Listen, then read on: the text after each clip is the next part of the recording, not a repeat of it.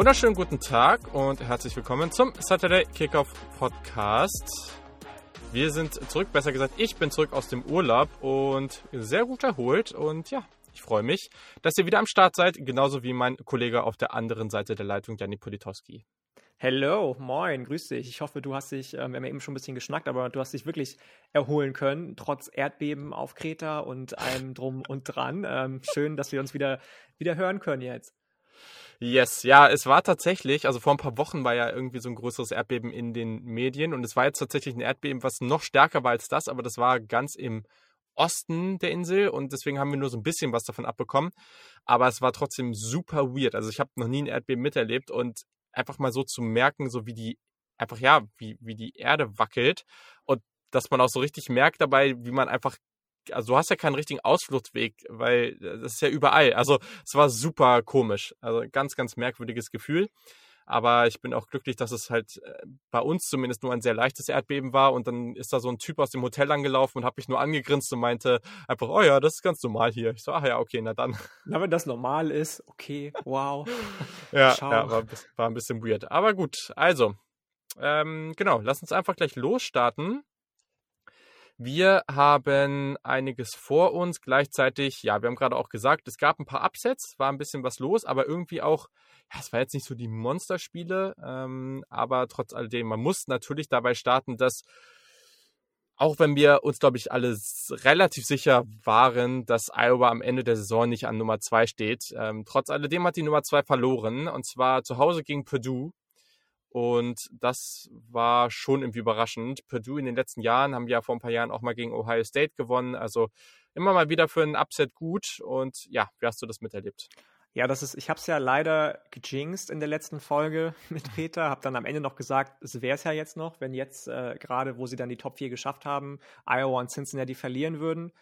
Cincinnati hat äh, so ein paar Style Points sich gegönnt gegen UCF tatsächlich mhm. für den oder die Pole und Iowa aber auf der anderen Seite halt nicht. Also du hast eben schon gesagt, wir waren uns relativ einig, dass sie die Serie nicht so durchziehen können wahrscheinlich. Die Offensive sah noch schlechter aus, beziehungsweise noch ideenloser aus als die letzten Wochen ohnehin schon so. Ähm, dann kam dazu, dass die Defensive auch erstmal durch Ausfälle gebeutelt war und auch einfach keine, äh, äh keine Third Downs für sich konvertieren, mhm. beziehungsweise in Ballbesitz umwandeln konnte. So, ich glaube, als es 7 zu 24 stand, da hatte man von, von 12 Third Downs nur vier abgewehrt, so, beziehungsweise vier in eigenen Ballbesitz umgewandelt und, und die Possession sich zurückgeholt.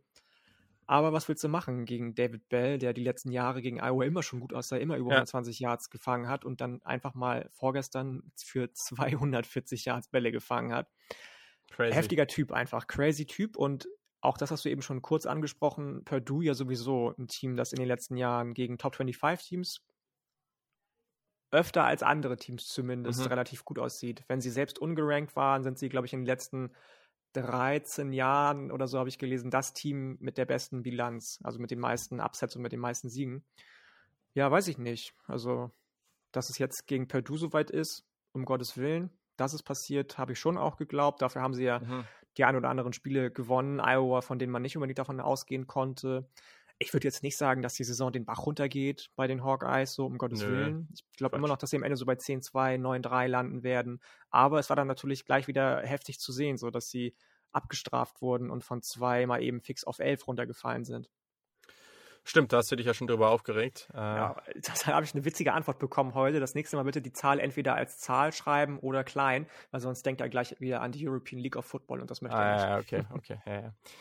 ja okay. Ähm, ja, keine Ahnung, Iowa ist halt auch so ein Team, ich weiß nicht, ob das jetzt was damit zu tun hat, aber die machen halt, also ich habe echt wenig Freude daran, den zuzugucken. Ne? Offensiv ist das halt pff, das schon hart, den zuzuschauen. Ne? Klar, in der Partie jetzt mit den vier Interceptions von Spencer Petras, das war natürlich jetzt auch unglücklich.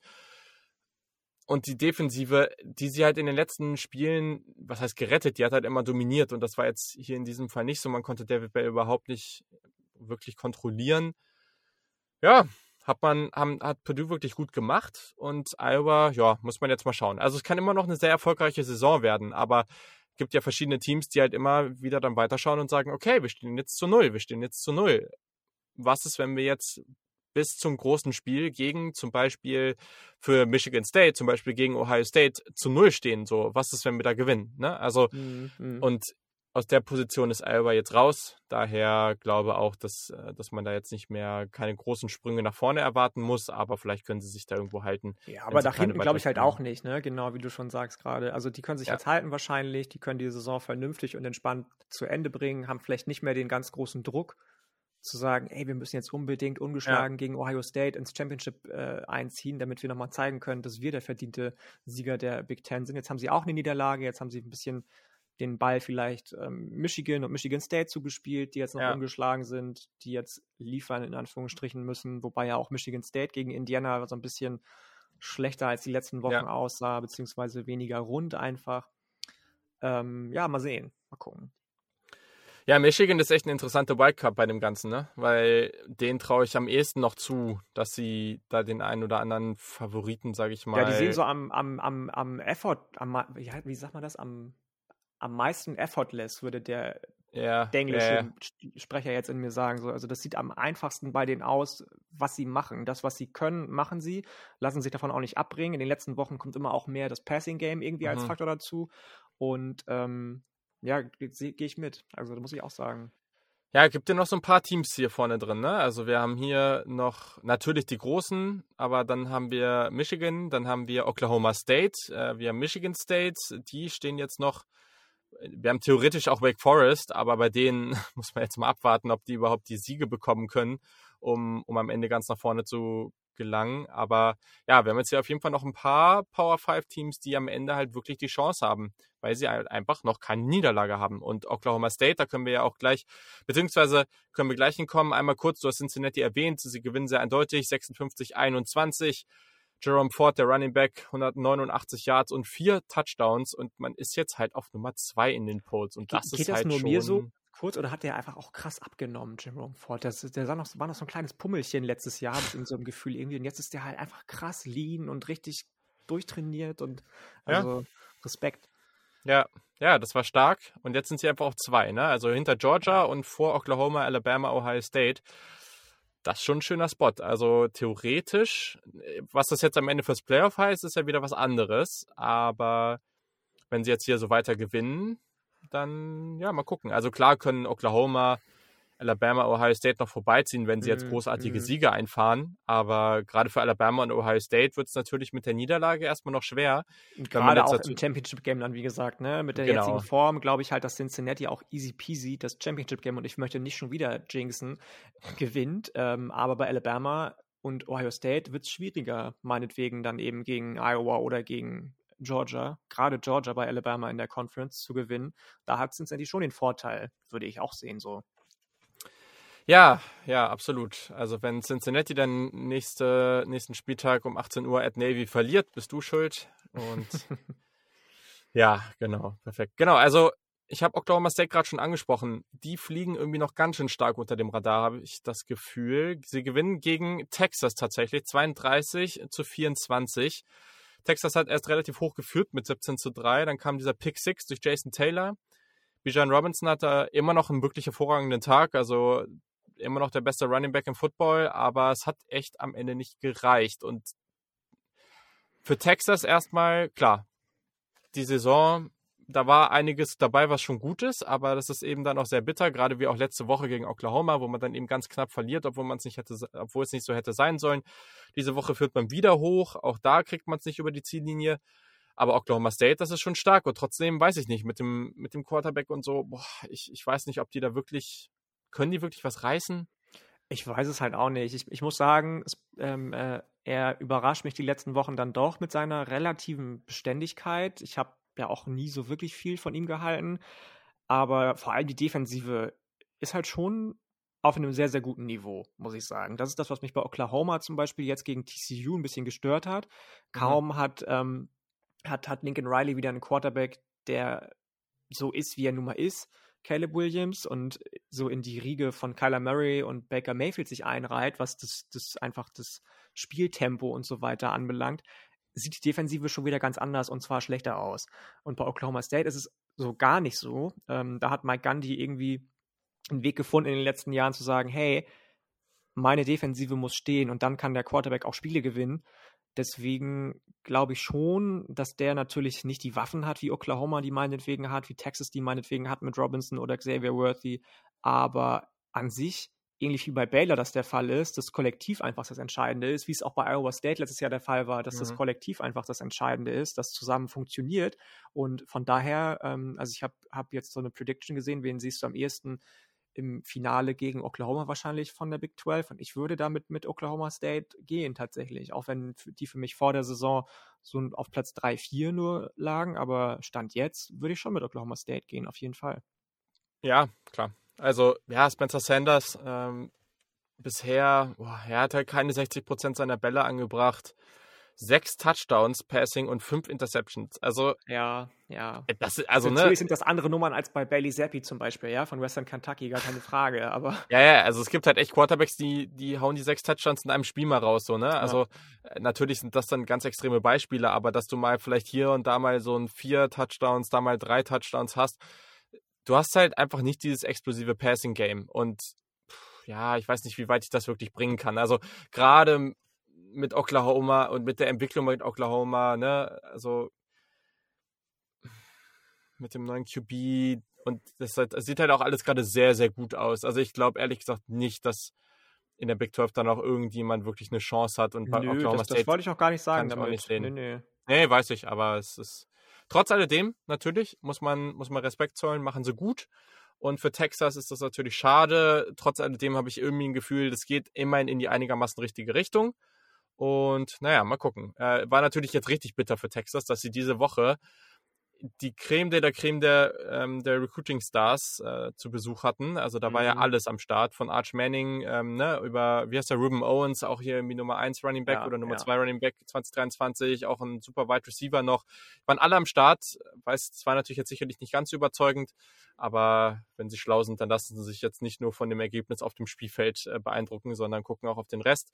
Ähm, und ja, ich weiß nicht, wo ich ihn am liebsten sehen würde, aber Arch Manning bei Texas äh, wäre sicherlich auch eine spannende Geschichte. Auf jeden Fall, definitiv. Ja, was ich nicht so gerne sehe, ist, dass äh, die Arkansas Razorbacks äh, ihren Super Run vom Start der Saison leider nicht so ganz fortführen können. 38-23 verlieren sie gegen Auburn. Und ja, Bo Nix hat es mal wieder gemacht, ne? Der ja, es soll, ist wirklich, also. Soll, soll ich es machen? Soll ich es machen? Ja, mach mal. Jawohl, da ist er wieder. Ja, was sagst du zu Bonix? Es ist halt ein typischer Bonix gewesen. Ne? wir wissen ja, was der kann. Wir wissen, wie talentiert er ist. Dass er es so selten abruft, ist halt das Problem. So, und das ja. wird sich auch nicht ändern, glaube ich. Das ist eine ähnliche Geschichte wie mit Spencer Rattler, wegen der er jetzt gebencht wurde, dass er einfach in dem, was er nicht kann, zu wenig lernwillig ist. Ähm, ne, bei, bei Bo Nix ist es eben diese, diese Unbeständigkeit, was, was ähm, tiefe Bälle anbelangt. Und bei Spencer Rattler ist es eben so dieses Blitze, Blitzes äh, kommen sehen zum Beispiel. Das, ja, das, ich weiß nicht, meine Meinung ändert sich nicht zu Bo Nix. Klar hat mich das jetzt irgendwie gefreut für ihn. Ich mag ja auch ein paar Spieler von Auburn ganz gerne. Ich freue mich mhm. für Owen Papo zum Beispiel, dass der nochmal so ein bisschen sich mit solchen guten Siegen ins Rampenlicht spielen kann. Ähm, und auch für Brian Hasen freut es mich irgendwie, dass der, obwohl er eigentlich so als der neue Head Coach im Power 5 Bereich, der es am schwierigsten haben wird, ähm, gegolten hat, dass der so gut reinkommt in die Saison eigentlich oder das erste Jahr. Aber äh, Bo Nix ist halt Bo Nix. Der wird jetzt nicht nächstes Jahr in der ersten Runde gehen. Da geht also ja. als ob. Ja, nee, auf keinen Fall. Aber trotz alledem, ne? Also auch mit Demetrius Robertson schön zu sehen, dass das wollte ich noch sagen. Das freut dich bestimmt. Dein alter oh, äh, äh, Georgia Homer, Demetrius Robertson aus der ersten Preview zusammen, die wir gemacht haben, Kentucky und Georgia. Ja. Ja, der ist mit damals, der ist ja, ja. als Five-Star zu Cal gegangen damals äh, und das fand ich irgendwie, irgendwie ganz cool. Deswegen fand ich immer ganz spannend, wie sich bei dem entwickelt. Und ja, muss man einfach sagen, hatte natürlich auch viel Pech mit den Verletzungen und sowas, aber doch ganz schön, wenn er dann nochmal hier ein paar Momente hat. Und bei Arkansas, ja, Traylon Burks immer noch stark, aber ja, das, also wenn du wirklich angreifen willst, dann sind das halt die Spiele, die du eigentlich gewinnen musst. Theoretisch, ja.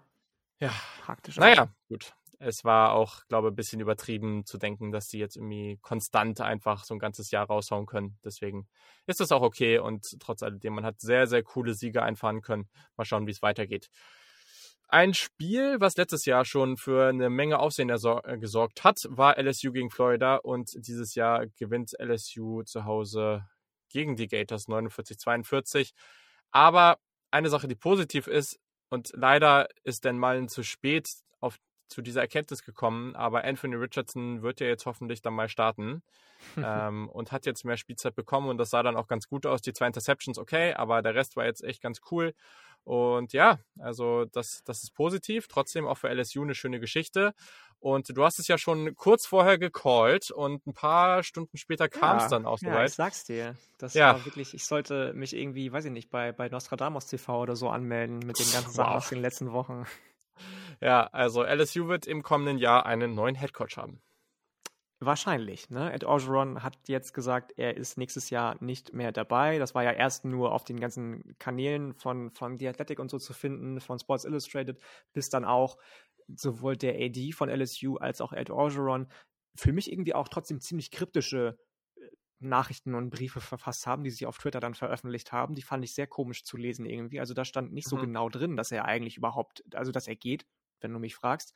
Aber wird er tun so? Und ja, weiß ich nicht. Ich habe das ja schon dich auch äh, gefragt in der Nachricht, was denn eigentlich ist, ob man dazu vielleicht mal was macht, was denn mit so großen Programmen ist wie FSU, Miami, USC, haben wir schon drüber gesprochen, LSU. Ähm, was ist denn, wenn da der Head Coach nach der Saison geht oder ja schon weg mhm. ist, wie bei USC zum Beispiel? Wer kommt denn da? So, mir würde bei LSU spontan nur ein Name einfallen, Billy Napier, der in Louisiana schon seinen Fußabdruck hinterlassen hat bei den Raging Cajuns viel mehr Leute. Ich habe jetzt auch schon gelesen, dass Jimbo Fischer vielleicht dann ja geht, weil er da angefangen hat oder Nick Saban von, von Texas A&M weg, aber das glaube ich tatsächlich eher nicht. Viel mehr Leute würden mir da gar nicht einfallen, so. Weiß ich nicht. Ja, also, also erstens gibt es ja jetzt auch noch ein paar andere Geschichten, die kursieren zu Orgeron, die auch echt ein bisschen unschön logisch, sind. Ne? Logisch. Diese das ganzen Kommentare da ja. gegenüber irgendwelchen Frauen und sowas, ne? Ist ja. auch wieder alles echt uncool. Ähm, ja, also andere Coaches, ja, Billy Napier wäre cool. Ich glaube, das wäre auch das, was ich am coolsten finde. Äh, was interessant ist, ist ja auch diese ganze Geschichte rund um äh, James Franklin, ähm, weil der wurde auch mal erwähnt, hat ja mit Vandy äh, in der SEC auch mal ein Programm zumindest zu mehr Erfolg geführt, was wirklich ganz am Boden war und auch wieder ist. Äh, Aber jetzt haben sie ja gegen South Carolina, Carolina nur mit einem Punkt verloren. Also da habe ich auch gedacht, so, ja. Entweder war Wendy jetzt total Overachiever oder South, South Carolina kann oder ja. Shane Beamer noch gar nichts auf den Kranz kriegen irgendwie. Ja, also James Franklin ist natürlich spannend, weil UC, glaube ich, auch einen Blick auf den geworfen hat. So. Und deswegen, da könnte es halt jetzt so ein Battle geben. Andere Namen, von denen ich jetzt gelesen habe, ja, da war jetzt auch wieder was mit Lane Kiffin und so. Und, ne, und dann natürlich Joe Brady, was ist mit dem? der OC der Carolina Panthers, mhm. der kam ja von LSU und das ist natürlich auch sehr, sehr interessant. Aber ähm, meinst du, der geht dann jetzt wieder, würde jetzt wieder zurück, auch wenn das ein spannendes, äh, spannender Gedankengang ist, meinst du, der würde aus der NFL zurückgehen? Naja, es ist jetzt die Frage, ich weiß jetzt halt nicht, was sein Standing gerade ist in der NFL und ob der da jetzt Headcoaching-Offers bekommt. Das Ding ist halt auch, man muss sowieso gucken, was will auch der AD, ne? Der ist ja für sehr, sehr flashy Hires bekannt so. Ja. Und ob er sich jetzt jemanden ranholt, der ähnlich wie Ed Orgeron eher so die CEO-Rolle einnimmt und sich dann, so wie das ja im Jahr 2019 der Fall war, mit Leuten umgibt, was ja eigentlich ein kluger Gedanke war, die auf ihren Positionen die besten sind. Dave Aranda, mhm. DC, Joe Brady, Offensive Coordinator beziehungsweise Playcaller, ähm, oder ob er sagt, ich, nein, ich möchte jetzt keinen CEO mehr, ich möchte jemanden, der auch als Head Coach die Verantwortung trägt und sagt, ich ja. calle Plays, ich mache das, ich mache das. Finde ich so, das ist die erste spannende Frage sowieso, finde ich. Ja, nee, voll. Er ist ja auch ein ganz anderer Typ vom Charakter her und, und klar, auch ein ganz anderer Typ Head Coach wäre das. Ich glaube, man, also eine Sache können wir halt einfach nicht wissen und das ist so, wie steht Joe Brady persönlich zu der ganzen Sache? Weil jetzt werden viele sagen, ja, ein Headcoaching-Job in der NFL ist natürlich viel, viel besser. Aber erstens vom Gehalt nimmt sich das nicht viel und einige, wenn ich jetzt richtig bin, das müsst ihr jetzt nebenbei nochmal gucken, aber einige Headcoaches in College verdienen, glaube ich, sogar mehr. Ähm, aber da bin ich jetzt gerade nicht so ganz sicher. Äh, ja, doch. Also wenn ich das jetzt hier gerade lese, dass jetzt äh, John Harbour und Matt Rule mit 8,5 Millionen im Durchschnitt äh, oder 8,5 Millionen äh, der fünf bestbezahlte NFL-Headcoach ist. ja, dann gibt es auf jeden Fall äh, welche, die am College besser verdienen. Und ja, also so eine richtig große Uni, sagen wir, ne, ne? Alabama, Texas, Ohio State, Michigan, LSU, das sind schon richtig fette Jobs, ne? Und da ja, kommt es halt, ja. glaube ich, viel mehr darauf an, will der jetzt mit den Grown Men, sag ich mal, also mit Erwachsenen wirklich daran arbeiten, jetzt irgendwie so ein Team zum in Super Bowl zu führen oder hat er halt mehr Bock, junge Spieler heranzuziehen, zu entwickeln? Will der ins Recruiting? Will er das nicht? Mhm. Das ist ja auch nochmal, das ist ja, du hast ja ganz andere Aufgaben, ne? Und da kann man jetzt halt nicht reinschauen. Äh, aber ich fände es ich fänd's natürlich schon spannend. Ähm, aus Panthers Perspektive würde ich es natürlich nicht gerne sehen. Aber mhm. ja, also Billy Napier würde ich, würd ich cool finden, wenn der bald zumindest mal irgendwo einen größeren Job bekommt. Äh, ja, mal schauen. Mal gucken. We will see. Yes, yes. So, äh, ja, du darfst gerne noch was zu Ole Miss gegen Tennessee und diese ganze Shitshow da sagen. Ja, also zum Spiel selbst kann ich gar nicht so viel sagen, außer dass äh, Matt Corral natürlich wieder abgeliefert hat. Tennessee sah auch gar nicht so verkehrt aus. Matt Corral ist ja übrigens der nächste Lama Jackson. Weiß ich nicht. Findest du? Nein, natürlich nicht, aber er hatte ja, keine Ahnung, nach zwei, drei Vierteln irgendwie 160 Rushing Yards oder so. Also. Ja, ja. Lama Jackson übrigens jetzt seine Nummer retired bekommen ja. bei den Louisville Cardinal. Verdient. Vollkommen verdient. Ähm, nee, also diese Shitshow war ja so ein bisschen. Äh, es war ja so, so, ein richtig schönes Vorzeichen für das Spiel eigentlich. So eigentlich auch so eine leichte Rivalität zwischen Tennessee und Ole Miss. Lane Kiffin kommt zurück nach Tennessee. Es war ein Spiel under the lights, also mit Flutlicht im, im Dunkeln in Anführungsstrichen schon. Wahrscheinlich waren die Vorzeichen für so ein Spiel, das einfach nur ein fest werden sollte, richtig, richtig gut. Aber, und die Tennessee-Fans in Anführungsstrichen, auch wenn ich mich jetzt, mir jetzt wieder den Zorn von Jan Wegwert auf äh, mich ziehe, weil ich Fans in Anführungsstrichen gesagt habe und Fans eigentlich genau das ist, was die Leute gemacht haben von Ole Miss, mich Fanatics, so, da kommt der Wortstamm von Fans ja her, ähm, nämlich nur Kacke gemacht haben und irgendwelche Sachen, die über die Stränge schlagen, gemacht haben, Golfbälle auf den Platz geworfen, volle mhm. Senfgläser auf den Platz geworfen, wo ich mich frage, wo kriegt ihr volle Senfgläser her? Ähm, nee, ich glaube, das war, das war kein Senfglas, sondern das war so eine so ein Plastik. Oder eine da, Tube, so. die er vom, vom genau, so eine hatte. Genau, Ahnung, und locker irgendwie. ist da ja. irgendjemand, das muss ja mal reinziehen, irgendjemand ist irgendwo hingegangen zu irgendeinem so Bratwurststand oder was, was, auch, was auch immer hat sich so ein Ding genommen, hat es da geklaut und ist da hingelaufen, nur um das aufs Feld zu werfen. Also so absurd ja, musst du ja. erstmal denken, ne? Also, ja. also auf solchen Gedanken würde ich nie kommen, wirklich nicht, ganz ehrlich so. Und dann, ähm, ja, also dann hat man sich einfach mit einer Entscheidung des Schiedsrichters nicht einverstanden gefühlt. War auch so eine absurde Geschichte, ne? Es war irgendwie Dritter und 24 und man wollte den Ball gerne auf Dritter und 23 gesehen haben. Also völlig weird, völlig random. Der eine Yard, so what? Ähm, und dann eskaliert das Ganze irgendwie so. Ja, aber ich habe sie eben schon gesagt, dass das reiht sich irgendwie so nahtlos in die ganzen Geschehnisse der letzten Monate ein, wo dann die, die äh, Steine vor der Uni beschmiert wurden, wo Marihuana geraucht worden sein soll von Freshmen auf dem Campus direkt, obwohl Josh Heupe gerade meinte, er hätte jetzt alles wieder unter Kontrolle. In diese ganze Recruiting-Scandal-Geschichte irgendwie, äh, weiß ich nicht. Also zu Tennessee verliere ich immer mehr und mehr, leider, ja. die, die Beziehung und, und die Gefühle so. Yes, yes. Aber wie yes. gesagt, du hast schon gesagt, Matt Corral, der neue Lama Jackson, wahrscheinlich nicht, aber ähm, wenn der sich nicht in, mit der Saison, die er bis jetzt spielt, für einen Top 15, 15 Pick in Position bringt, dann weiß ich auch nicht. Ja. ja, ja, ja. Also am Ende hatte er 30 Carries für 195 Rushing Yards. Das ist halt schon, ja. Und wir reden darüber, dass Tyrion Davis Price als Running Back den Single Game Record von Leonard Fournette gebrochen hat mit 287 Yards, ne? Und das ist ein Running Back. So, ja. Also das ja, ist schon. Genau. Stimmt, das haben wir eben gar nicht erwähnt. Drei Touchdowns ähm, für LSU. Also das war, der hat den richtigen Sahnetag erwischt, war auch ein ganz entscheidender Faktor dafür, dass man am Ende gewinnt hier. Genau, das hatten wir noch einfach komplett ignoriert. So. Bama ist wieder Bama, sieht gegen das Genau, äh, wir sollen kurz aus. was zu Bryce Young sagen, weil der unglaublich gut sein soll, habe ich gehört. Ja, er ist unglaublich gut. Haben wir alles gesagt, oder?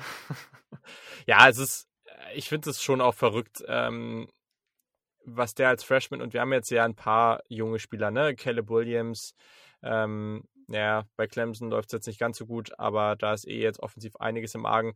Aber Bryce Young und Caleb Williams, das könnte halt echt noch eine ganz spannende Geschichte dann in den nächsten mhm. Jahren werden, weil das sind zwei absolute Ausnahmetalente. Ähm, und ich wüsste gerade, also bei Caleb Williams haben wir auch einfach zu wenig Sample Size. Ich wüsste gerade nicht, wen ich eher nehmen würde, aber auch einfach, weil ich Caleb Williams, man, also es waren ja jetzt einfach erst anderthalb Spiele. Ich finde es halt ähm, spannend, weil er jetzt schon in den anderthalb Spielen mehr gezeigt hat in dem zweiten Spiel als DJ Uyangalale zum Beispiel, der dann im Moment bei Clemson so gar nichts auf den Kranz bekommt. Äh. Klar liegt es auch irgendwie daran, dass für das vorhandene Personal der Gameplan nicht gefunden wird von Tony Elliott und, und Debo Swinney, dass sie einfach ja. zu sehr auf bestimmte Plays angewiesen sind und außerhalb des, des äh, Schemes kaum agieren können, was traurig ist für DJ Uyangalale irgendwie, weil das ein super talentierter Typ ist. Ähm, aber ja, weiß ich nicht. Also ich wüsste, also das, ja, nö, wüsste ich auch nicht. Es gibt so viele spannende Junge. Auch bei USC gerade zwei Four-Star-Quarterbacks, ja, ja, die Keaton Slovis ein paar Snaps abnehmen. Das wird ja. schön in den nächsten Jahren. Also CJ Stroud auch, der sich jetzt echt gefangen hat. Also absolut, klar jetzt nicht absolut. gespielt, ne? Aber also man darf das nicht vergessen. Guckt euch mal die Statistiken an. In den ja, Ohio State hat jetzt nicht gespielt, aber Ohio State hat gerade die beste Offense im gesamten College Football statistisch gesehen. Also die sind ja. gerade auf einem Level unterwegs, was diese, die, die, also die sind gerade auf einem LSU vor zwei Jahren, Alabama letztes Jahr äh, Level so von von den Statistiken her. Das ich habe das selber nicht, also als ich das gelesen habe und gesehen habe, dachte ich so, wow, okay, krass, aber es ist so. Also ähm, und deswegen, äh, CJ Stroud macht da eine ganze Menge richtig und der fliegt so ein bisschen unterm Radar, habe ich das Gefühl, aber es gibt auf jeden Fall einige sehr, sehr talentierte Jungs und was eben gerade bei Bryce Young und auch Caleb Williams so toll ist, die sind halt einfach sehr, sehr mobil und dadurch, da haben sie Johan Galalay da halt oder gegenüber ihm halt den Vorteil, der jetzt auch nicht nicht mobil ist, aber der ist natürlich einfach ein sehr, sehr viel größerer und schwererer Dude, ne? Also, dass der nicht so agil rumlaufen kann, ist klar. Ähm, und Bryce Young hat natürlich diese unglaubliche Coolness. Ähm, für, für sein Alter ist das schon, schon etwas verrückt. Wahnsinnig genau. verrückt. Wo wir gerade über, über Coolness reden, die ja auch, also wollte ich noch mal kurz, kurz angesprochen haben, irgendwie als wir über Oklahoma gesprochen haben. Ja. Jetzt spielt ja Caleb Williams und ich glaube auch nicht, dass sich das ändert. Und ich glaube, dass Lincoln Riley sich auch keinen Gefallen tun würde, wenn er Spencer Rattler wieder aufstellen würde. Glaubst du, dass der das Ganze aussitzt, 2022 in den oder die Draft geht und alles ist easy für ihn? Oder glaubst du, dass er sagt, hey, nee, ich bleib noch ein Jahr am College, weil technisch gesehen ist er ja erst Redshirt Sophomore durch diese ganze Corona-Geschichte letztes Jahr und ähm, nochmal woanders hingeht. Vielleicht zu Auburn, die immer noch keinen Quarterback haben für die Zukunft, vielleicht zu einem etwas oder deutlich kleineren Team wie Arizona ja, also er muss dann schon gut gucken, wo er hingeht. Also klar, Arizona, ne, dadurch, dass er ja auch von da kommt, ähm, oder dass er in Arizona zur High School gegangen ist, wäre natürlich dann eine ganz schöne Geschichte. Also bei Arizona wirkt, also wenn es nicht Arizona State, sondern Arizona ist, ne, da muss halt schon echt aufpassen, ne, weil dieses ja, Team ja. ist halt einfach nicht gut. Ähm, nee. Schwer. Also klar, er wird sich das dann anhören, er wird gucken, was ihm einige Leute erzählen, wie hoch er gehen könnte. Äh, aber wenn er jetzt halt wirklich überhaupt nicht mehr spielt, äh, dann, ich glaube, dann kommt es auch ganz, ganz stark darauf an. Also der Need für Quarterbacks ist ja immer da. Und es kommt jetzt einfach stark darauf an, gibt es jetzt genug Quarterbacks, die sich in die Position schieben, hoch gedraftet zu werden? Oder äh, ich sag jetzt mal, Matt Corral, äh, Malik Willis und Co., die bauen jetzt eher ab und haben nicht so ein, haben jetzt nicht so ein gutes Ende der Saison und ja, am Ende sind sie vielleicht okay, aber mhm. niemand ist so richtig happy mit irgendwem. Dann kann das natürlich einen Einfluss darauf haben. Ich würde jetzt gerade tatsächlich erstmal darauf tippen, dass er wirklich irgendwie den Transfer zieht und nochmal woanders hingeht. Ähm, ist halt die Frage, ob er da Bock drauf hat, ne? Also, das ist ja auch Wir können ja, mal, können ja mal auf Twitter eine Umfrage machen, nachher oder morgen, ja. wenn wir die, die äh, Folge rausgehauen haben. Was glaubt ihr, Leute? Wo könnte er eventuell hingehen? Ja, ja, voll. Was gibt es da für Alternativen für ihn? Ist halt auch, ich meine, ist auch ein Charakter, ne? Also, mhm, mhm. sieht er das ein? Denkt er sich, ja, ich, oder denkt er, er ist so geil, also auf keinen Fall transfert er irgendwo hin, um, um sich nochmal beweisen zu müssen? Weiß ich nicht, ne? Ich kann ihn da überhaupt nicht einschätzen. Aber es gibt auf jeden Fall genug QB-Rooms, wo er eine Chance hat oder wo, wo er sich dann nochmal zeigen kann. Aber da muss der Fit dann stimmen. Oklahoma ist natürlich auch eine nette Offense, um da so reinzukommen.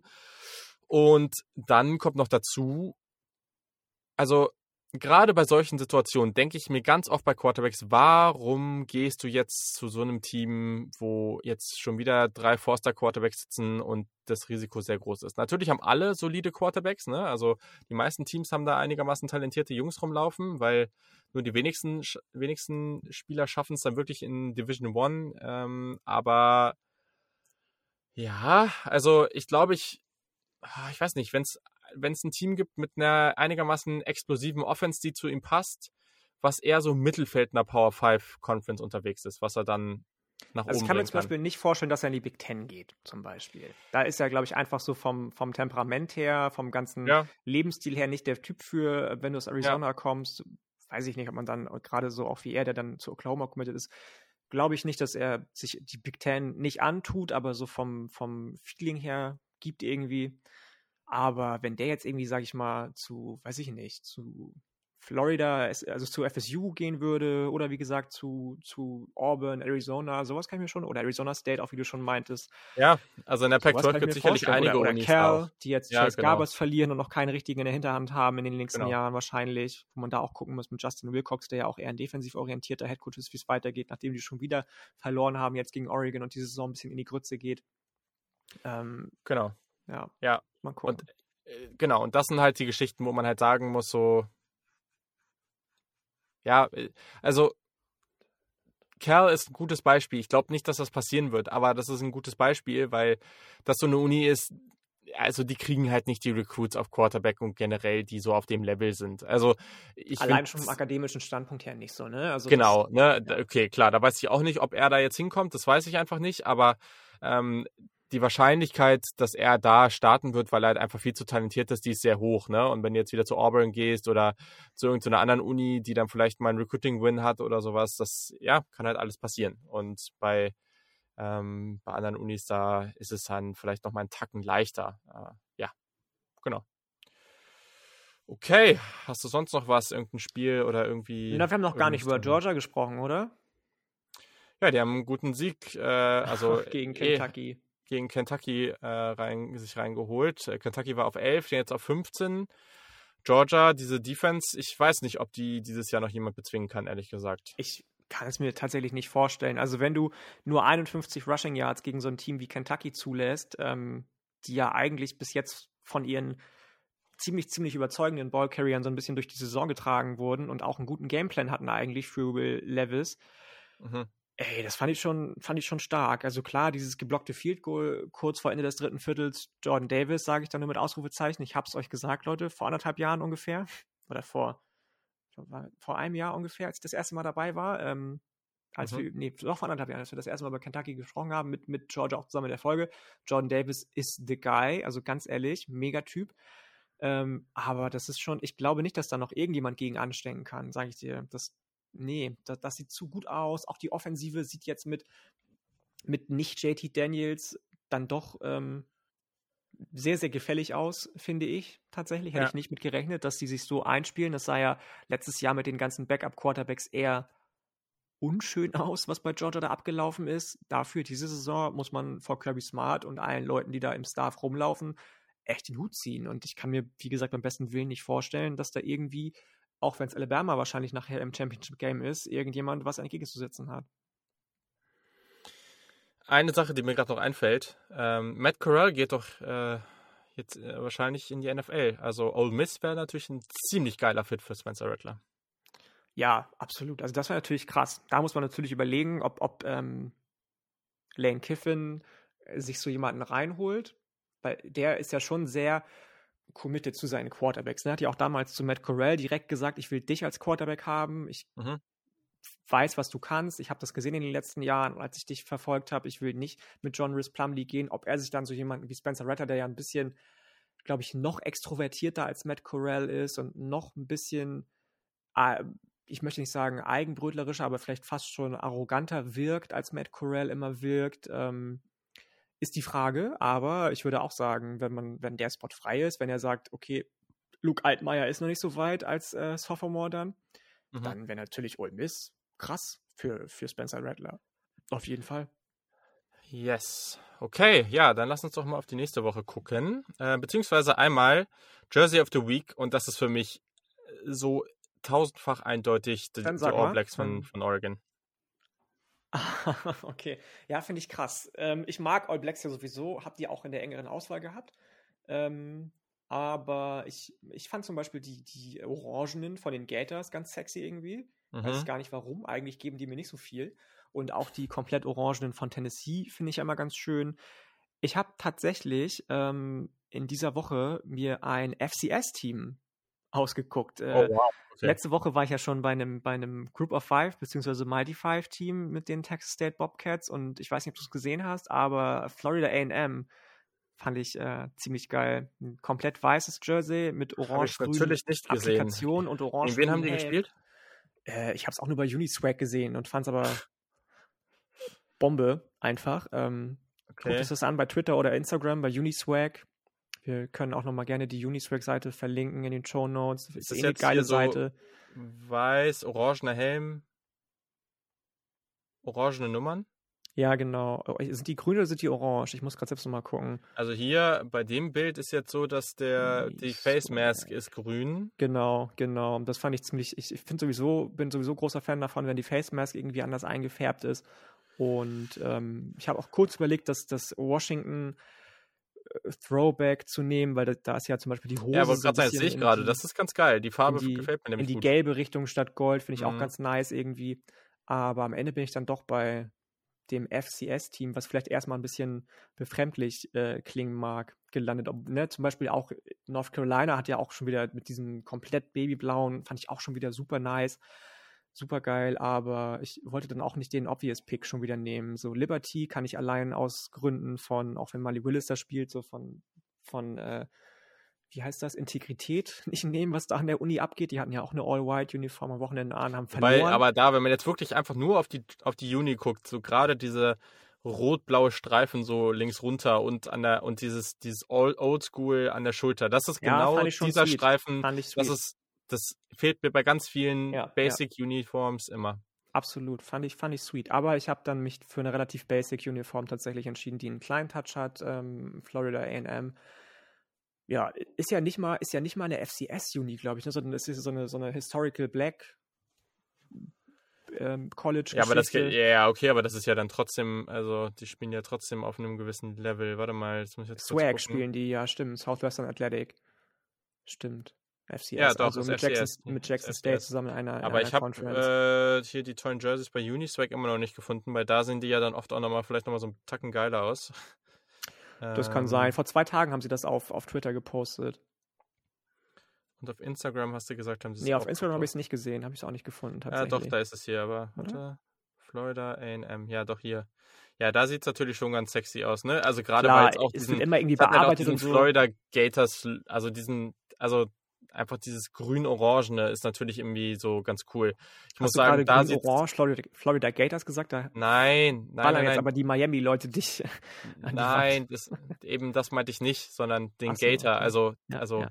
das Krokodilmäßige, so, das meinte ich. Ähm, das finde ich daran irgendwie ganz cool. Ähm, Aber es ist doch eine Schlange, die die haben eigentlich. ja, ich meinte, weil ich das mit Florida verbinde. Achso, Entschuldigung. Ich will jetzt auch gar nicht die ganze Zeit klug scheißen hier.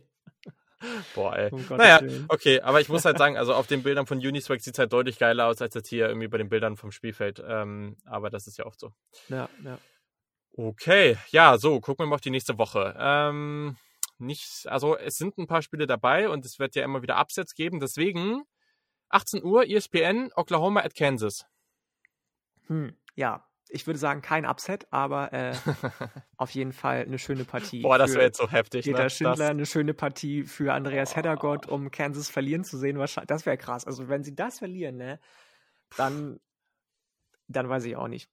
Das, ja, haben, wir, wir haben hier noch so ein paar andere Kandidaten, weil auch um 18 Uhr, ne? Also ich bin mal gespannt, ob irgendwer davon das abgibt, weil im gleichen Fenster spielen halt Oklahoma at Kansas, Michigan at, ähm, nee, zu Hause gegen Northwestern und Penn State zu Hause gegen Illinois. Das sollten die alle komfortabel gewinnen, aber ja, mal gucken, ob irgendjemand sich da schwer tut. ich bin gespannt. Ich bin auf jeden Fall gespannt. Es gibt ja eh noch einige andere Spiele so. Ähm, wenn wir auf die nächste Woche gucken, haben wir eben schon gesagt, Oregon gegen UCLA wird spannend. Demetrius ich, ich weiß, Dorian Thompson Robinson, so. Stark. Dankeschön. auch mal geklappt, eigentlich nach ein paar Wochen. Ähm, ob er dann die UCLA mal wieder zu einem Upset führen kann gegen Oregon, die Raging Cajuns. Ja, wenn siehst du vorne, UCLA, Oregon? Ja, ich, da, bin ich, da bin ich echt gespannt, weil mir gefällt eigentlich, was UCLA macht und mir gefällt nicht so gut, was Oregon macht in der Saison. Ich bin immer noch kein Antonio äh, Anthony Brown Fan. Ähm, deswegen würde ich tatsächlich sagen, UCLA zieht den nächsten Upset. Glaube ich tatsächlich dran. Okay, und äh, Spitzenspiel in der Big 12, Oklahoma State at Iowa State. Wenn Sie es davon? Oklahoma State, aus Gründen, die wir eben genannt haben. Iowa State bekommt irgendwie keinen Fuß auf den Boden dieses Jahr, was mich wirklich, wirklich wundert, weil das Personal, sowohl was die Coaches anbelangt, als auch die Spieler anbelangt, exakt, so gut wie exakt das gleiche ist in der letzten, wie in der letzten Saison. Deswegen wundert es mich immer noch von Woche zu Woche, dass die auf einmal so einzubrechen scheinen. Ja. Ähm, da sehe ich auf jeden Fall Oklahoma State vorne. Ja. Ähm, Sunbelt, Spitzenspiel Coastal gegen App State. So die erste richtige Prüfung für Coastal Carolina irgendwie, ne? Obwohl App State ja auch letzte mhm. Woche gegen, gegen Louisiana krass verloren hat mit 41 zu 13, glaube ich, oder 41 zu 17, irgendwie sowas. Das war nicht schön, was App State da gemacht hat, nach den letzten Wochen, ähm, die eigentlich ganz gut aussahen, auch mit Chase Bryce, der endlich seinen Spot gefunden zu haben scheint als Quarterback. Bin ich auch gespannt drauf. Also auf jeden Fall ist das wahrscheinlich der. Ja, ich glaube, Coastal rasiert. Das, ja, ich, ja, ich kann es mir auch vorstellen. Also würde ich auch sagen. Ich sehe kein anderes Spiel, was in der, in der Group of Five oder in der Mighty Five so interessant werden könnte, tatsächlich nächste Woche. Cincinnati will auch wieder unter ferner Liefen beziehungsweise über ferner Liefen abliefern. Ähm, Sonst äh, hier LSU at Ole Miss, auch äh, spannend. Also LSU spannend. ist unglaublich viele Verletzungen, aber ich meine, sie gewann, also haben jetzt gegen Florida gewonnen, ne? Also ja, ja klar. Absolut. Ole Miss an 12, also ja. Das, das glaube ich auch, dass das ein krasses Spiel werden kann. Ich habe eben schon kurz gesagt, USC gegen Notre Dame. Bei Notre Dame ist ja im Moment so ein bisschen so, je nachdem, wie die Münze fällt von, von Brian Kelly, die drei Seiten zu haben scheint, äh, den Quarterback stellt er auf. Der spielt ja unglaublich viel mit allen drei Quarterbacks, sowohl Jack Cohen als auch schon Tyler Buckner, als auch, wie heißt der dritte nochmal im Bunde, der Sophomore? Ja, äh, lass mich lügen, äh, aber du weißt, wen ich meine. Mhm. Ähm, da bin ich gespannt drauf. Gerade USC, die ja auch immer noch nicht so wirklich gut durch die Saison kommen. Drake London, tolle Saison, gar keine Frage, aber der Rest, hm, läuft nicht so ganz. Also ich kann mir schon vorstellen, dass Notre Dame da die, die Bilanz gut ausbaut und mit so einem Sieg über so einen prestigeträchtigen Rivalen sich vielleicht auch wieder in die Top Ten äh, reinspielen kann. So. Ansonsten bin ich noch relativ gespannt tatsächlich auf, auf Clemson und Pitt, die gegeneinander ja. spielen. Mit äh, ja. Kenny Pickett, erfolgreichste Offensive nach Yards stand jetzt, was ich sonst ja, ja gar, das, man sonst ja gar nicht von schwer Pittsburgh werden für Clemson, ne? kannte. Ne? Absolut, absolut. Ja, ja, aber dann will ich jetzt auf jeden Fall noch Tipps hören. Also LSU Ole Miss, wen, wen hast du vorne? Ähm, ich sag einfach mal Ole Miss. Okay. Spielt zu Hause bei ja. Ole Miss in Oxford. Ich glaube, Ole Miss gewinnt das Ding. Ja, gehe ich mit. Äh, sie, glaubst du, dass Pitt gegen Clemson gewinnt? Äh, ja, glaube ich. Gehe ich auch mit. Und genau, dann haben wir eben noch angesprochen, U, oder du hast es angesprochen, USC gegen Notre Dame. Sehr historisch wertvolles Duell. Ähm, und ich tippe USC. Okay, dann sage ich, wir müssen uns ja auch mal uneinig sein. Habe ich eben schon kurz gesagt, dass ich glaube, dass Notre Dame das gewinnen kann, auch wenn sie mit drei Quarterbacks spielen. Notre Dame macht das Ganze. Ja, sonst äh, spielt hier noch Tennessee at Alabama. Ich glaube, das wird nix. Ja, das wird eine äh, relativ einseitige Geschichte, glaube ich. genau, dann Ohio State at Indiana, aber auch da glaube ich irgendwie nicht, dass Indiana da dieses Jahr was ausrichten kann. Das kann ist so eine ähnliche vorstellen. Geschichte wie mit, mit, mit Iowa State irgendwie, ne? relativ ja. bereits zusammengebliebenes Team, gleicher Head Coach und auf einmal klickt es irgendwie nicht mehr bei Indiana. Super schade. Ja. Ähm, und dann, was haben wir noch so? Ja, eigentlich nicht mehr viel, ne? Also nee, nicht so wirklich. West Virginia at TCU, wer gewinnt? Ja, ich glaube tatsächlich, dass TCU gewinnt, aber West Virginia müsste eigentlich mal gewinnen. Wenn Neil Brown die Saison überleben möchte tatsächlich, auch wenn das schade wäre, weil der fürs Programm, habe ich schon mal gesagt, super, super wichtig ist in all dem, was er bis jetzt gemacht hat und macht. Äh, aber ich sehe ich seh es einfach nicht. Wenn der weiter so stur und starkköpfig an seinen Sachen, die er macht, festhält oder eben nicht macht, festhält, dann sehe ich da kein Kraut gewachsen für West Virginia. Die spielen auch erst um 31, also mega spät. Das werde ich wahrscheinlich erst im Real Life gucken, denke ich mal. Ja. Ähm, ja, weiß ich nicht. Und bei UCLA gegen Oregon, was glaubst du? Ich glaube, ich habe ja gesagt, ich sehe UCLA vorne, du auch? Ja, boah, schwer. Oregon. Was macht man mit Oregon? Keine Ahnung. Ja, komm, UCLA. Scheiß drauf. Ja. Ja, why not? Sehr gut. Okay, und dann abschließend ähm, wollte ich nochmal die Frage stellen, weil ich meine, Cincinnati steht jetzt auf zwei. Ne? Ähm, für wie realistisch hältst du das? Erstens, dass sie es wirklich hinbekommen, jetzt ungeschlagen durchzugehen und dann, dass sie dann auch wirklich einen Playoff-Platz bekommen. Dass sie ungeschlagen durchgehen, daran glaube ich inzwischen relativ fest. Mein Concern vor der Saison war ja, dass sie vielleicht gegen UCF verlieren, dass sie vielleicht eins von den beiden Spielen gegen Indiana oder Notre Dame verlieren. Haben sie beides gewonnen. Ja. Gegen UCF haben sie gewonnen, auch wenn die jetzt relativ gebeutelt waren, was Verletzungen anbelangt. So. Ähm, und dann spielen sie jetzt halt noch gegen SMU, die auch ungeschlagen sind bis jetzt. Aber wenn sie das gewinnen, dann sehe ich tatsächlich keinen Grund, der irgendwie rechtfertigt, dass du die rauslassen könntest aus der ganzen Geschichte. Das wäre alles andere wäre für mich, wenn die dann rausgelassen werden würden, wäre noch viel unfairer als letzte Saison. Yes, yes, yes. So, dann äh, noch ein bisschen in Anführungszeichen College Hooper Breaking News. UNC Wide Receiver Jeffrey Brown, der Bruder von Yami Brown, hat sich in das Transferportal begeben. Okay, krass. Sehr schade für UNC. Ja, er hat jetzt dieses schade. Jahr halt gerade, äh, außerhalb von Josh Downs, der unglaublich viele Bälle fängt und sehr, sehr dominant ist, kriegt da halt irgendwie niemand so richtig was hin. Ähm, Aber es wird ja auch es so richtig schade. bedient, habe ich das Gefühl. Also immer wenn ich UNC Ja. gucke, er ist auch der mit den mit Abstand meisten Targets. Ja, ja, natürlich, klar. Absolut. Äh, und das äh, ist, ist schwierig. Also, ich kann ihn verstehen, aber Ja, ja, aber das Ja, ist, glaube ich, also- das, das Problem, was auch viele in Anführungsstrichen Alteingesessene mit dem College, äh, mit dem, mit dem Transferportal haben. Sobald jemand vor quer sitzt irgendwie und du dich irgendwie in einem Training ungerecht behandelt fühlst, gefühlt, ähm, schmeißen die jungen Leute den, den, äh, den Hut in den Ring und sagen, hier, okay, dann ohne mich, dann, dann fuck it, irgendwo anders kann ich mehr spielen. So. Hm. Nur weil sie mal einen Snap weniger sehen im Training mit dem First Team. So. Und ähm, das kann ich dann schon nachvollziehen, dass man sagt, dann gefällt mir das Portal irgendwie nicht, auch wenn es meiner Meinung nach immer noch jedes jungen Menschen eigene Entscheidung sein sollte, wo er zur Uni geht, wo er spielen will, ähm, wie es bei uns ja auch der Fall ist, in jedem anderen Bereich des Lebens, dass wir sagen können, wenn ich halt in dem Job unzufrieden bin, gehe ich in den Job und wenn ich an der Schule unzufrieden bin, wechsle ich an die Schule, weil aus Gründen, warum auch immer. So, und warum dürfen die das nicht? So, aber im Moment finde ich schon auch, dass es da ein bisschen, also das, das finde ich schon krass. Damit habe ich überhaupt nicht gerechnet, dass der geht und das finde ich dann auch ein bisschen, muss ich sagen, äh, weichlich irgendwie gerade. ja gut, man, man steckt halt nicht drin, ne? Man weiß nicht, was passiert ist, ähm, womit man da jetzt unzufrieden ist, ähm, weiß man alles nicht. Ich finde es schade, weil Ja. ich halt den schon für einen sehr talentierten Wide Receiver, ich hatte eigentlich mich darauf gefreut, aber gut, das hat jetzt nicht so richtig funktioniert. Mal gucken, wo es weiter hingeht für ihn. Auf jeden Ja. Fall ein sehr, sehr athletischer Wide Receiver. Absolut, ich bin auch gespannt. Okay, äh, ich muss sagen, es ist verrückt. Es nicht mal 50 Minuten und wir sind durch. Aber ja, daran merkt man, es war jetzt nicht so viel. Es äh, gab nicht so viel und- zu bequatschen irgendwie. Nee, wir waren Nee. uns auch, auch seltenst uneinig, ähm, was ja, Ja. sonst immer auch ein bisschen Zeit in Anspruch nimmt, wenn wir mal diskutieren, auch so ein bisschen, richtig tatsächlich. Aber so what? Ne? Also immer zwei Stunden müssen wir ja auch nicht einen auf die Nerven gehen. Das stimmt. Perfekt, super. Dann war es das auch an dieser Stelle. Ähm, ja, vielen Dank, Janik. Vielen Dank, Julian. Schön, dass wir uns wieder, äh, dass wir uns wieder haben, in Anführungsstrichen. Genau, perfekt. Also in diesem Sinne wünschen wir euch noch eine schöne Woche und viel Spaß bei hoffentlich vielen Upset in der kommenden Woche. Bis dann. Bis dann. Ciao.